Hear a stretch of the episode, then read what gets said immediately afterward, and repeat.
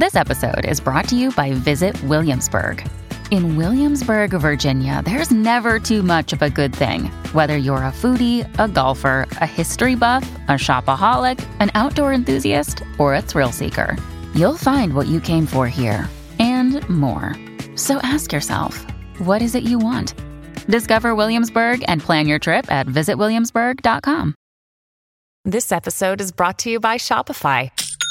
Forget the frustration of picking commerce platforms when you switch your business to Shopify, the global commerce platform that supercharges your selling wherever you sell. With Shopify, you'll harness the same intuitive features, trusted apps, and powerful analytics used by the world's leading brands. Sign up today for your $1 per month trial period at shopify.com slash tech, all lowercase. That's shopify.com slash tech. Another day is here, and you're ready for it. What to wear? Check. Breakfast, lunch, and dinner? Check. Planning for what's next and how to save for it? That's where Bank of America can help. For your financial to-dos, Bank of America has experts ready to help get you closer to your goals. Get started at one of our local financial centers or 24-7 in our mobile banking app. Find a location near you at bankofamerica.com slash talk to us. What would you like the power to do? Mobile banking requires downloading the app and is only available for select devices. Message and data rates may apply. Bank of America and a member FDIC. Hola, esto es New Books Network en español. Bienvenidos, esta vez voy a estar con un muy querido y viejo amigo de las épocas de las primeras ediciones, Edmundo Pasoldán. ¿no? Edmundo Pasoldán es un escritor boliviano. Eh, la primera vez que él salió al extranjero fue a Perú y ahí es que yo lo conocí con, su primer libro. ¿no? Él lo- eh, tenemos una, una larga, larga historia ya de más de 30 años juntos y él tiene una cantidad copiosa de libros. Ahora, justo antes, en el previo, le comentaba que yo ya no lo podía seguir, yo me había quedado en un, en un momento de su obra y, y luego ha seguido publicando bastantes textos. Así que esto también me va a servir a mí para ponerme el día con su obra. Eh, hola Edmundo, ¿cómo estás? Hola Iván, eh, un placer estar aquí hablando contigo después de tanto tiempo. Un gusto reencontrarme por este medio virtual contigo. Muchas gracias. Edmundo, me gusta comenzar siempre por el principio y el principio es cómo empezaste a escribir, cómo, cómo te dedicaste a la literatura, por, por qué te hiciste escritor.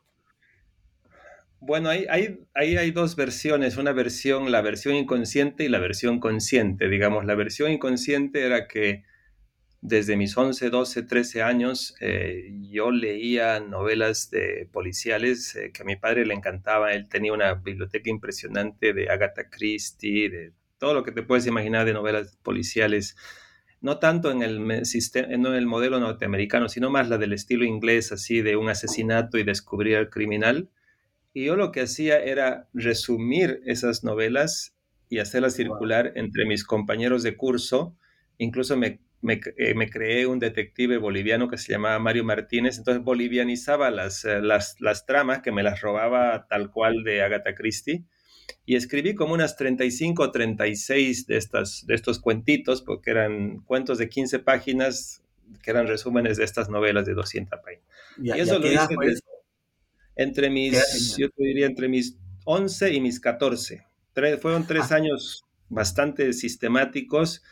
Luego a mis 14 me puse a hacer el periódico del curso, del colegio y, y- y todo eso.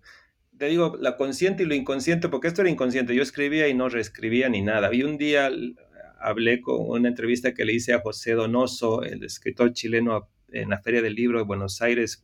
Yo tenía 18, 19 años y le dije algo sobre cuál era el consejo que le daba a un escritor joven que estaba iniciándose, le digo, ¿no? Y me dice, bueno, bueno, la primero es que escribir, me dijo, escribir, todo el mundo escribe, me dijo, todo el mundo escribe, me dijo, el, el verdadero, o sea, eh, si uno quiere ser escritor, tiene que aprender a reescribir.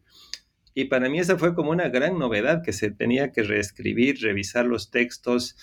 Y yo tenía ahí 18, 19 años y ahí creo que ahí estaba estudiando en Buenos Aires. Ahí es cuando me dediqué de verdad a escribir, que es cuando comencé a revisar mis textos y a revisar, a, a reescribir. Y eso para mí se convirtió en escribir. Excelente, qué, qué precocidad y qué, y qué buen consejo la idea de reescribir, ¿no? Porque en real- realidad pasamos más tiempo reescribiendo que escribiendo, ¿no es cierto? Es, es como la obsesión. Pues sí, a mí me encanta, por ejemplo, me encanta el, el, lo que Mario Vargas Llosa llamaba el magma, me encanta ese momento en que los primeros dos o tres meses puedes dejarte ir con él. Y, pero me gusta más una vez que tienes ese magma comenzar a revisar y comenzar a armar de verdad. Para mí recién comienza ahí cuando ya tienes la cosa en bruto y eso para mí es como el verdadero trabajo de la escritura. ¿no? Eh, has mencionado a Vargas Llosa y recuerdo que nuestras primeras conversaciones estaban unidas por la eh, presencia omnipresente de Vargas Llosa en tu obra y en la mía, ¿no es cierto? Eh, para, para un, tú decías que como autor boliviano habías adoptado un poco a Vargas Llosa, ¿no? Bueno, eh, sin duda, yo creo que para nuestra generación, que cuando comenzábamos en los años 90, él era una figura muy importante, ¿no? el modelo de sus escrituras, de sus novelas, sobre todo las grandes novelas de los años 60 o 70 y la forma en que se concebía lo, social en esas novelas a mí me interesaba mucho, no solamente por, lo, por el hecho de que la, composición social en boliviana era muy parecida a lo que podía narrarse en una novela como La de los perros, La ciudad de los perros, sino también por el, el, español boliviano tenía estas cosas del español peruano, por ejemplo, chompa. Yo encontraba la palabra chompa en una novela de Vargas Llosa y me sentía legitimado. Eh, los últimos 10, no sé, creo que el sueño, desde el sueño del Celta, medio que le he perdido la, la, vista a Mario Vargas Llosa, pero sin duda ha sido fundamental en, el principio, creo que no solamente de mí, de, toda, casi toda nuestra generación. De todos, ¿no? De todos. Eh, de hecho, eh, en tus primeras obras tú tienes una obra bastante variopinta, bastante versátil, ¿no? Pero en tus primeras obras sí había esa cosa medio topográfica de describir la ciudad tipo Vargas Llosa, ¿no? Yo pienso en Río Fugitivo, por ejemplo. Sí, yo, o sea, tenía, yo comencé, es un poco rara esta historia, porque yo comencé, a mí me gustaba mucho la, digamos, las, las novelas de, género, las novelas populares, las policiales, la ciencia ficción, la fantasía, pero nunca me animaba del todo porque en Bolivia, por un lado, eh, eh, teníamos una tradición muy fuertemente realista y por otro lado, cuando yo estudiaba en la universidad, en, esos, en, ese entonces, pues en la universidad se estudiaba el canon y se veía un poco en menos a los géneros populares, ¿no? Entonces, yo tardé mucho en soltarme, yo comencé así más en esta tradición realista, con ciertos guiños, a, no, a mí me gustaba mucho Borges, por ejemplo, ciertos guiños al fantástico, pero tardé mucho en, soltarme y, animarme a hacer otras cosas que pueden ser más de género. Al final te das cuenta que no se trata del género, sino lo que haces con el género. Es interesante porque realmente ahora te has ya posicionado como un escritor de, lo, de, la, de la, ciencia ficción. Eh, y uno puede pensar que eso ha sido como un cambio muy dramático en tu vida, como que, ah, ¿no? Pero luego veo la bibliografía y digo, bueno, pero también eres el autor de el delirio de Turing, de Sueños Digitales, ¿no? Es decir, en algún momento compartías esta afición por la ciencia ficción con las novelas como Norte o las novelas como eh, Palacio Quemado, ¿no? Que eran novelas más políticas, ¿no? En un momento compartiste hasta qué momento soltaste la amarra del realismo. ¿No? ¿Cómo fue ese proceso?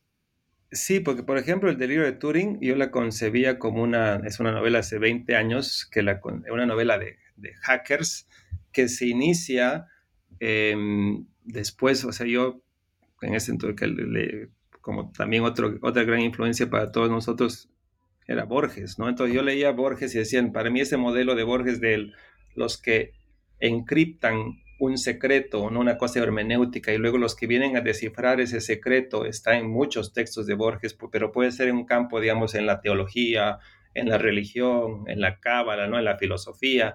Entonces yo decía, ¿por qué no se, se podría hacer esto, tratar de pasarlo al presente y meter más como la cuestión de la cibernética, eh, la inteligencia artificial, eh, no, no, no, inteligencia artificial, sino la computación, toda la cuestión de Alan Turing y los inicios de la computación pero ahí creo en, esa, en ese mi cruz entre realismo y fantástico siempre terminaba al final dudando de mi salto al vacío y volvía y terminaba la novela en una cosa más, eh, más realista. Y lo que pasó creo que fue, mm, para mí, o sea, creo que para todos también hemos, la, pandemia ha sido un quiebre muy fuerte y esos años, bueno, sobre todo los principios de la pandemia, en que costaba imaginar el futuro, en la que estabas en una especie de tiempo presente que se iba extendiendo, creo que ese momento me hizo pensar mucho en casi como en una necesidad, yo casi como una especie de desafío de tratar de imaginar el futuro en un momento en que todo te, te llevaba en contra de poder imaginar incluso el día después. O sea, no podías planear nada que 20 minutos después algo, algo ocurría y todo se tiraba al piso. Y creo que ese ejercicio fue el que me animó a, soltar amarras y, de una vez me, como meterme a la piscina con algo que siempre me había gustado. No, es como tú dices, no es algo que, apareció de la noche a la mañana, sino que era yo mismo el que me ponía un ancla al final. Iba filtrándose, ¿no? Pero bueno, pero Iris es, es anterior de la pandemia, ¿no? Bueno, Iris y las visiones eh, son, eh, pero digamos por ahí, yo me acuerdo en ese entonces, y eso tiene que ver con mi, eh, yo antes incluso escribí Norte, ¿no? Entonces, en ese entonces yo me veía como, ok, voy a escribir una novela de no, de ciencia ficción, voy a escribir una novela de, de policial, y luego voy a intentar una cosa entonces me sentía mucho más em, picoteando de un lado y otro y, en efecto escribí un libro de cuentos, Las Visiones y una novela Iris que estaban ahí eh, metidas, estaban muy en el, ancladas en, el, en la ciencia ficción. Pero creo que solamente después de la pandemia eh, comencé a pensar de manera mucho más eh, implicada en lo que significaba escribir ciencia ficción. No sé si, no sé si, me, si me dejo entender. Creo que. O sea, eh, creo que todo eso iba, iba apuntando a algo, pero no me, digamos, yo no, me, no lo pensaba de una manera mucho más eh, racional. Y no sé si es bueno pensarlo de manera racional, ¿no? Ahora, eh, las visiones de Iris, yo recuerdo en su momento, fueron un libro extraño, ¿no? ahora estamos en otro momento de, en América Latina, tienes muchos compañeros que te acompañan en la, en la ciencia ficción latinoamericana, pero en el momento eres como un precursor, ¿no? Porque Iris fue realmente algo que, que, era pasado el mundo, ¿no? Estábamos yendo por la frontera mexicana y de repente sale Iris, e, eres como un precursor de todas estas cosas, ¿no? Bueno, lo que pasa es que Iris tenía una, una, una, un trabajo con el lenguaje que a ratos yo pensaba que se me había ido la mano porque decía, cuando comencé a escribir una novela ambientada en el futuro, decía, si todo está transformado, yo primero había, la había escrito en un lenguaje, es un español estándar, por decirlo de una manera, pero luego decía, si está todo transformado, ¿cómo no va a estar transformado el lenguaje? Exacto. Y ahí fue que se me ocurrió que, pero la gente no debía hablar en un, para mí lo más fácil era el spanglish, lo que tenía más a mano, pero luego dije, no, pues tiene que haber una cosa mucho más mezclada, porque si está en el futuro probablemente va a haber influencia china, va a haber influencia, no sé, más asiática. Entonces comencé a sacar palabras de otros lenguajes, sacaba palabras del, mundo, del mundo de las lenguas indígenas en Bolivia. Y ahí creo, claro que, digamos, a ratos sentí que se me, se me fue la mano y que esa novela podía haberse beneficiado de un, de un editor pero bueno, el próximo año se cumplen 10 años y creo que va a haber una reedición de esa de, Iris, entonces estoy un poquito más, eh, un poquito más, em, eh, más en paz con, porque yo te, tuve una relación encontrada incluso con esa, con, con Iris.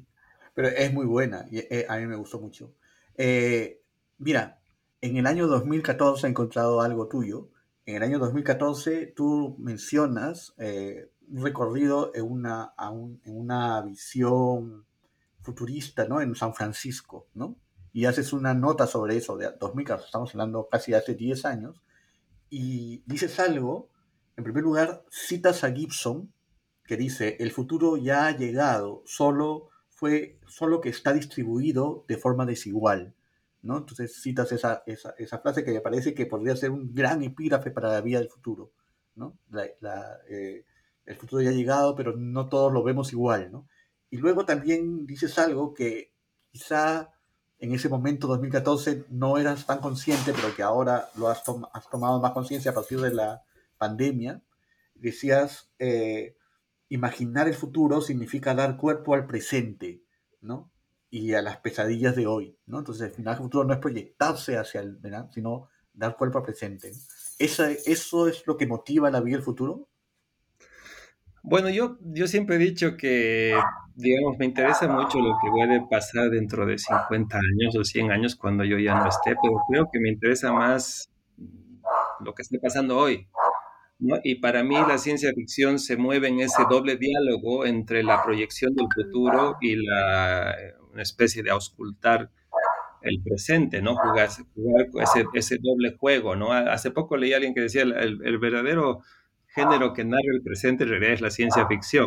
Yo no, no, no, llego a ese extremo, pero sí pienso que, que en ese doble juego me interesa, mm, algunos, sé que algunos más em, eh, fanáticos de la ciencia ficción, más hardcore, digamos, me han, eh, me han dicho que no les interesa mucho lo que yo hago, que es como esta ciencia ficción de los próximos cinco minutos, eso, ¿no? Como que es demasiado cercana al, al, presente, que prefieren una cosa más con naves espaciales y qué sé yo. Pues, no sé, es a mí, a mí me interesa más eh, narrar este impacto de las nuevas tecnologías en el presente, cómo esto va, está, cómo podemos enfrentarnos, por ejemplo, al cambio climático, tener una mirada de pensar como, por ejemplo, el cambio climático, cómo podría afectar los próximos 10 o 20 o 30 años. Todo eso me interesa y ver cómo nuestra misma psiquis está cambiando a partir de los desafíos de la inteligencia artificial o de la, del cambio climático. Vamos a, entrar a la vida del futuro. El, el, primer cuento es un cuento que cuando lo publicaste probablemente no tenía la, eh, digamos, el peso de la realidad que tiene ahora. Es decir, se ha reactualizado, recontra reactualizado la del futuro porque es la, una iglesia, no una misión, un culto que nace a partir de la inteligencia artificial, ¿no? contado con un método que muchas voces hablan, un método coral ¿no? que, que, va reconstruyendo la historia a partir de varios ángulos, pero el tema profundo es el tema de, de una, de un culto a la inteligencia artificial y de, la, y, y de una red más profunda de lo visible, ¿no? La, la, eh, lo profundo, la de web. Eh, cuéntame cómo el origen y, y, qué sientes ahora que ves eh, el chat en, to en todos lados, en todas las conversaciones. ¿Cómo ves este, la reactualización de este relato? ¿no? Bueno, sí es interesante el origen de ese cuento porque hace seis o siete años yo leí un reportaje justamente sobre uno de estos locos de Silicon Valley eh, que había recibido mucho dinero porque era uno de los que tenía la patente de estos eh, intentos de hacer coches autónomos. Y, y, él agarró y con eso, con esa patente, es, no, con ese dinero sacó una patente, porque eso se hace en Estados Unidos, para crear una iglesia de la inteligencia artificial. Entonces yo leí el reportaje y él decía esa frase que a mí me, me decía algo así como nosotros creamos a nuestros, no sé si está, creo que está en, estaba en la, en la, versión final de la novela, del cuento, perdón, decía nosotros creamos a nuestros dioses a, la, a nuestra imagen y semejanza y si es así, pues para mí es obvio que tiene que haber una iglesia dedicada a la inteligencia artificial, porque eso es lo que nos, nos guía aquí en Silicon Valley, ¿no? Creo que el, ese, eh, estaba pensando sí, en Silicon Valley.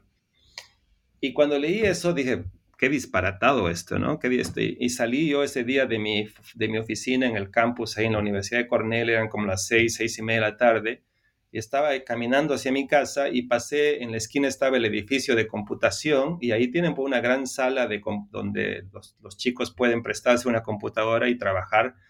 Y ahí a esa hora de las seis, seis y media, en la luz, medio una luz crepuscular, las luces de los edificios ya estaban encendidas, y al pasar por la esquina vi por la ventana a un montón de chicos trabajando frente a sus computadoras, a unos estudiantes, ¿no? Pero lo que me llamó la atención era que la mayoría de esos chicos, claro, al escribir estaban como inclinados.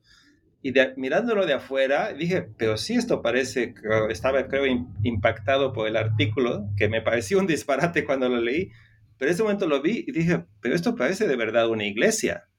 ¿No? Porque claro. están ahí los chicos inclinados frente a la computadora, están como rezando y dije, quizás esta cosa disparatada no es tan disparatada. Y ahí, en esa conexión entre ese artículo que acababa de leer y esa imagen, dije, pues sí, quizás ya estamos viviendo en el tiempo en que se ha creado esta nueva iglesia, pero solo que es tan ubicua que no la vemos, no nos hemos dado cuenta y de ahí nació el cuento. Excelente. Y ahora que, porque cuando lo escribiste no estaba, o sea, ya existía la IA, bueno, leíste ese artículo, todo el mundo lo hablaba, pero esa masificación que ha ocurrido este año, ¿no? En el que incluso en las universidades se discute se, enseña a usar, ¿no? Y los reels hablan y te dan cinco chats, ¿no? Eh, ¿Cómo sientes esta, esta lectura? ¿Te parece más real de, tu propio libro? Pues es un, es un poco raro porque, por ejemplo, yo terminé de enseñar el semestre en diciembre y este semestre no estoy enseñando. Y ahí fue cuando ha ocurrido lo del chat GPT. Entonces ya para agosto, cuando vuelva, a enseñar, yo ya sé que tengo que enseñar de otra manera, o mejor dicho, tengo que pedir correcciones, no puedo pedir ensayos como pedía antes, que era la base de, un, de una clase, el 80% de la nota era el trabajo con un ensayo, y decía, ¿cómo, ¿cómo puedo yo, o sea, tengo que buscar otra forma de reinventarme como profesor, porque hay ciertos métodos que ya se van a, se están poniendo obsoletos debido al chat GPT, ¿no? Y ese tipo de desafío, yo pienso, pues digamos, no es que me paraliza, ¿no? Digo, pues nada, más bien está bien, hace 20 años que estoy enseñando de una forma y creo que si la inteligencia artificial nos está haciendo todo tipo de preguntas a nosotros como escritores, como individuos, como profesores, pues está bien que me obligue a intentar reinventarme como, como profesor y ver, tratar de entrar en diálogo con esta, con esta, con este nuevo, nuevo eh, ser en el, en el planeta, porque, pues, eh, no sé, yo sé, yo sé que hay gente que piensa que esto va a, ver, va a terminar mal, eh, que va a terminar de manera hostil, y hay un lado de la, hay un lado de la ciencia ficción que lo está explorando, pero yo en mi vida cotidiana trato de ver cómo podría aprovechar eso para mejorar yo como profesor, para que mis estudiantes mejoren. Todo. Quizás estoy siendo muy amable con la inteligencia artificial. Bueno, si tú no eres amable, que has escrito La vida del futuro, ¿quién más? Ahora, eh, es, es, es, muy interesante para mí eh, la forma en que recuperaste este, esta trama, ¿no? Porque no la hiciste de manera lineal, sino a través de muchas voces que cada una tenía una perspectiva desde la incredulidad hasta la absoluta fe, ¿no? ¿Cómo se te ocurrió ese mecanismo de las voces conversando entre ellas? A través de un investigador, ¿no? Que está recuperando. Bueno, yo había, eh, justo una vez que dije, voy a, voy a escribir un cuento basado en este personaje, Em, comencé a leer varias entrevistas porque él, eh, había eh, dado él varias entrevistas, comencé a hacer búsquedas sobre Iglesia de la Inteligencia Artificial, habían cosas que él, pero todas muy en los márgenes, al final pues si acaso nunca, no llegó a más, ¿no? Esa, esa, esa, esa iglesia nunca, nunca pasó a mayores, digamos, ¿no? Quedó la patente y, y, listo. Entonces, eh, cuando leía y tenía mucha información encontrada y a mí mismo me costaba eh, situar al personaje, porque algunos decían esto es un, es de verdad una cosa religiosa y otros decían no, este es un, este es un vividor es que está buscando cómo esconder su dinero de los eh, impuestos para, porque ahí con, cuando creas una iglesia en los Estados Unidos, pues es una forma de, evadir impuestos también, de no pagar impuestos. Entonces pensé que, incluso esa mi, propia duda podría trasladarse a la misma escritura. Entonces dije, en vez de, escribir acerca de un personaje del cual yo sé muy bien que, de qué se trata este personaje, quizás en la misma forma, a través de una especie de, exploración periodística, puedan aparecer las mismas dudas que tengo yo sobre si este es un vividor o si este es un, eh, de verdad alguien con un proyecto religioso espiritual. Así que de ahí salió eso de las voces encontradas. Y algunas voces están basadas en personajes que existían de verdad y otras que ya me fui inventando mientras escribía. Bueno, incluso la misma inteligencia artificial es una voz, ¿no? Que agradece que le des voz. Interesantísimo, ¿no? Al final. Bueno, eso pareció, eso fue la última versión porque un amigo, un amigo, un escritor argentino que le hice leer el manuscrito me dijo justamente eso, me dijo la, que le, falta la voz, falta una voz aquí, ¿no? Estás de...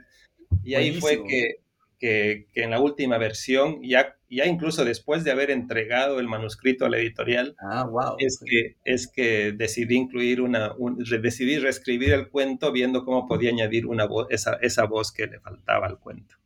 Sí, me encantó ese detalle. Ahora, eh, el libro, La vida futuro, son varios cuentos que han sido publicados por páginas de espuma. Eh, eh, el cuento este, La vida del futuro es el que se ubica más en el mundo americano y, bueno, lo que has comentado de la inteligencia artificial, es el que es el cuento más actual de todos en realidad, porque es este, como la, la vida lo ha, lo ha, alcanzado muy tempranamente en la vida, en menos de un par de años creo. Pero eh, hay algo que a mí me impresiona y disfruto mucho de, de, todos los demás cuentos, eh, y es que la ciencia ficción, salvo la vida del futuro, la ciencia ficción que tú cuentas se ha latinoamericanizado, ¿no? Eh, porque resulta que tú hablas de una ciencia ficción que, lo pongo un ejemplo mejor, ¿no? Esa, esas muñecas que hacen los paraguayos, me parece tan extraordinaria la idea de los paraguayos haciendo muñecas eh, virtuales, ¿no? Eh, eh, hackeándolas y haciéndolas, acriollándolas, ¿no? Porque las japonesas son muy alejadas. Eso es parte de, lo que quieres, lo que deseas, ¿no? Eh, latinoamericanizar la ciencia ficción, ¿no? Aterrizarla en un contexto latinoamericano.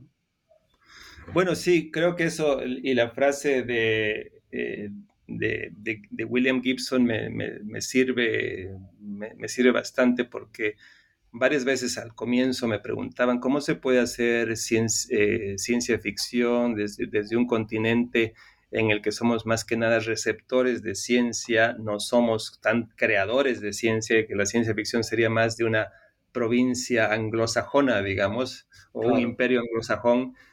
Y yo entonces tengo, mi, para eso mi respuesta es, uno, que de una forma u otra, los avances tecnológicos nos impactan. Seamos creadores o receptores de ciencia ficción, nos impactan, o sea que puedes escribir ciencia ficción de donde quieras. Y dos, el impacto, yo creo que tienes que tomar en cuenta, el, digamos, podemos decirlo de manera más académica, el lugar desde donde está situada ese, el, texto. Entonces, yo creo que tienes que poner una, un nivel más que sería cómo nos impacta esa ciencia ficción si estamos, si los personajes se están moviendo en una ciudad sudamericana, no va a ser, obviamente no va a ser como si fuera, no sé, Filadelfia o Nueva York, que es otra relación que tenemos con la, con la ciencia ficción, en la que muchas, pero con la tecnología, por ejemplo, muchas veces la tecnología que recibimos es de segunda mano, eh, por ejemplo, en el delirio de Turing me acuerdo, decía, no, claro, esto no, es, no, no, son los Jetsons, ¿no? Si esto está ocurriendo en una ciudad muy parecida a Cochabamba, probablemente con esto, una guerra de la, de la, electricidad, van a haber apagones, por ejemplo, porque el, el sistema no va a dar para que la, la, tecnología funcione bien todo el tiempo.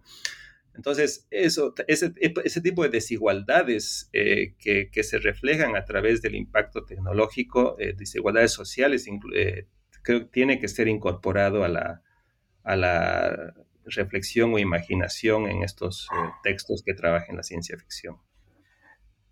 Ahora también está El Señor de la Palma, otro, otro cuento fascinante, el segundo, porque ahí ah, mezclas la ciencia ficción con algo muy, muy latinoamericano, que es el culto a, la, a, la, persona, ¿no? Y al final la ciencia ficción, si la dramatizamos, es nada más que un culto a la personalidad, es extremar lo que existe en la realidad, ¿no? A mí me fascinó ese cuento, me pareció excelente porque lo, sentí que más allá del hecho, de, digamos, futurista o, fantástico, era una cosa que podría haber pasado en la emancipación, ¿no? El culto al individuo. Bueno, yo, yo es, eh, en uno de esos viajes que hice ahí por el Amazonas y paramos justamente eh, ahí en Puerto Villarruel, que está en como a dos horas de Cochabamba, esa, eh, y entramos a una, una plantación, así como pero en, en, la realidad es una plantación de, de, banano, de plátano abandonada. Y me impresionó es las, las casuchas, digamos, de los trabajadores en torno a, las canchas de fútbol de cemento, eran casi como unas ratoneras, eran impresionantemente pequeñas de dos metros por uno o tres por dos, una cosa bien pequeña donde estaba apenas había espacio para una cama y, una, pequeño como mueblecito donde entraban sus cosas. Y entonces ahí me contaron de, de que esta de que había esta plantación, de que, había cerrado porque el, uno de los líderes de la plantación se había peleado con Evo Morales, ¿no? Y, que en su momento pues había tenido, había expandido el mercado a la Argentina y Brasil. Y luego entonces me comencé a pensar de que este líder se había ido a la Argentina, este dirigente, este comerciante, este empresario se había ido a vivir al Brasil por, después de la pelea con Evo Morales y que mucha gente ni siquiera lo, había conocido en persona, pero era una, especie de figura muy importante para la región por la cuestión económica, de la cantidad de gente que dio trabajo. Y ahí fue que pensé, claro, así como el, el, capitalismo también se reinventa para e, explotarnos mejor, ¿no? Y pensé que quizás esas nuevas tecnologías, por ejemplo, en este caso el holograma, podrían ayudar justamente eh, aquí a expandir el tema aquí del culto de la personalidad, del que al final estos trabajadores ni siquiera, ni siquiera han visto a su jefe pero, o al empresario, pero todos lo admiran y es su, su modelo del emprendedurismo, que para mí en una de las versiones del cuento era una, una, una, un juego, una sátira, una crítica a toda esta filosofía del emprendedurismo salvaje. Pero e, es una cosa también mística como la del consejero, ¿no? la de la del fin del mundo. O sea, dije, es, una, es, una, un cuento sobre el futuro, hay una, hay una Bitcoin también ahí, ¿no? Hay una moneda virtual. y sin embargo me suena a todos estos caudillos que aparecían y se volvían como santos en su momento. Dije, es una gran mezcla entre el pasado y el futuro, ¿no? Me, fascinó el, hasta incluso el nombre, el de la Palma, muy bien pensado, ¿no? Sí, bueno, es, eh, esa, esa, bananera es un culto, ¿no? Y por eso hay también todo ese, las habladurías que existen en torno a si entrar o no entrar a trabajar allá, porque es eh, el Señor de la Palma, pues el, aquí un, culto que mezcla eh, la cuestión espiritual, pero también con la cuestión del emprendedurismo capitalista en plena selva.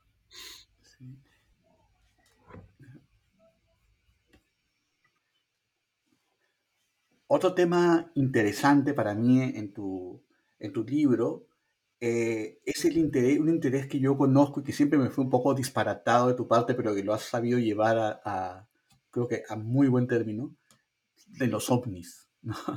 Eh, la, aparición de los ovnis, los seres extraños, ¿no? que no son propiamente ciencia ficción, digamos, no, no es una predicción del futuro, pero que, que rarifica el ambiente. ¿no? Eh, porque a mí lo que más me interesa de tu texto es la actualidad, ¿no? Justamente lo que no les gusta a esos muchachos que dicen, no queremos naves y queremos que imagines un planeta acorazado de metal, la guerra de las galaxias.